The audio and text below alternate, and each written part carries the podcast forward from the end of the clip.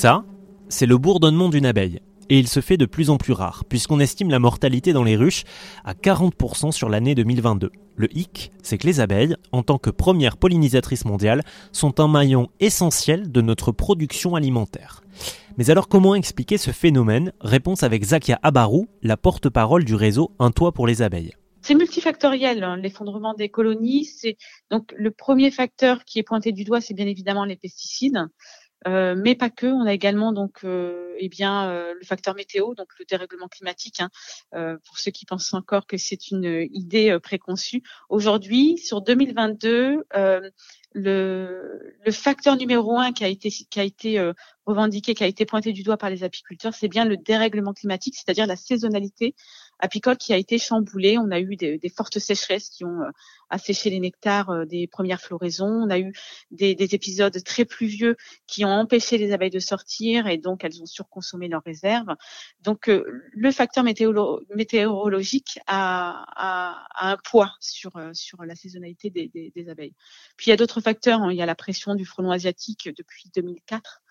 Euh, on a également le parasite du varroa. On a également nos pratiques agricoles, entre autres, avec la monoculture qui vient finalement appauvrir l'alimentation des abeilles et appauvrir les sols en parallèle. Donc voilà, c'est vraiment multifactoriel, mais en 2022, c'est vraiment le dérèglement climatique et la saisonnalité chamboulée qui a été pointé du doigt. Alors comment faire pour sauver les abeilles? Sur rzn.fr, vous trouverez tout un tas d'idées pour agir à votre échelle, en parrainant une ruche par exemple, en installant un abreuvoir sur votre balcon ou dans votre jardin.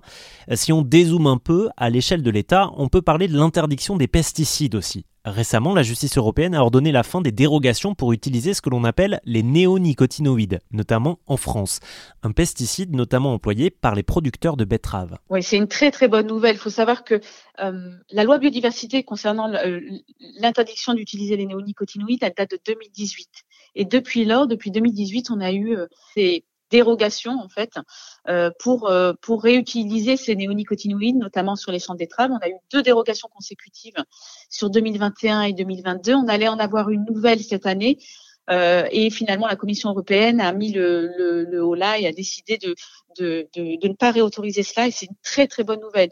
Et ça se comprend hein, que, que, que les agriculteurs euh, souhaitent continuer à produire avec euh, de forts rendements, etc. Mais c'est finalement Aujourd'hui, ces dérogations, c'est surtout repousser une action obligatoire et essentielle pour la préservation à la fois des pollinisateurs, mais, mais finalement aussi de la production euh, agricole, puisque ce sont ces abeilles-là qui pollinisent les, champs agricoles.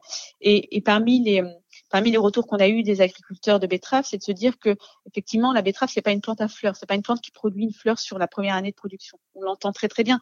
Par contre, la résonance que vous avez sur ces utilisations néonicotinoïdes dans les sols. Ce sont des résonances à plus de 10 ans, c'est-à-dire que les cultures qui suivent vont être, euh, vont, être touchées, affectées par ces néonicotinoïdes, que les abeilles viendront butiner, et là, derrière, vous allez avoir des mortalités en masse.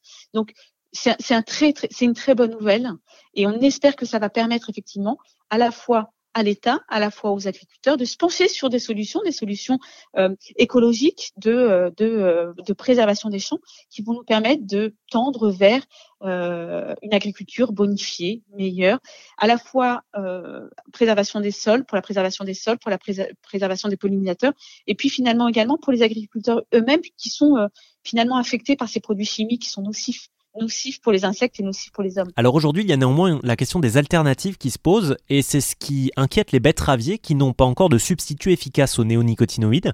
Cela m'a donné envie de partir à la recherche de ce qui se fait en France. Il existe notamment l'Institut technique de la betterave qui travaille actuellement dessus. Je vous donnerai très vite des nouvelles de mes recherches sur RZN Radio.